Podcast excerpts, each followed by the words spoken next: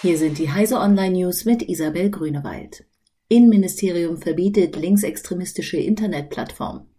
Das Bundesinnenministerium hat in einem Schlag gegen die linksextreme Szene die Internetseite linksunten.indimedia.org verboten. Die Seite laufe nach Zweck und Tätigkeit den Strafgesetzen zuwider und richte sich gegen die verfassungsmäßige Ordnung, heißt es im Beschluss des Ministeriums. Bei den Durchsuchungen der Räumlichkeiten der linksextremistischen Internetplattform wurden zahlreiche Waffen gefunden. AccuWeather App schickt iPhone GPS-Daten weiterhin an Dritte.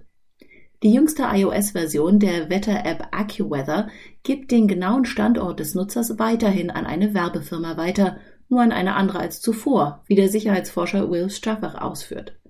Der Name der WLAN-Basisstation, mit der das iPhone verbunden ist, werde nicht mehr verschickt, seine präzisen GPS-Koordinaten jedoch schon, wenn man der App den dauerhaften Standortzugriff für Wetterwarnungen erlaubt hat. Statt an den Werbeanbieter Reveal Mobile schicke AccuWeather die Daten nun an nexage.com. Super Mario Odyssey ist bestes Spiel der Gamescom.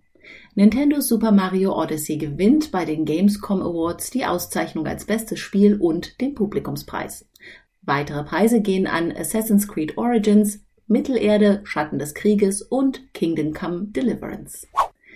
Chernobyl VR bewegende Dokumentation aus der radioaktiven Todeszone. Auf der Gamescom werden nicht nur Spiele gezeigt, sondern auch Projekte jenseits der Unterhaltungsindustrie.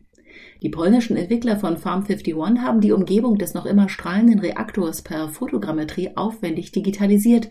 Die beeindruckende VR-Dokumentation interviewt auch Zeitzeugen der Reaktorkatastrophe und deckt KGB-Akten auf. Diese und alle weiteren aktuellen Nachrichten finden Sie auf heise.de.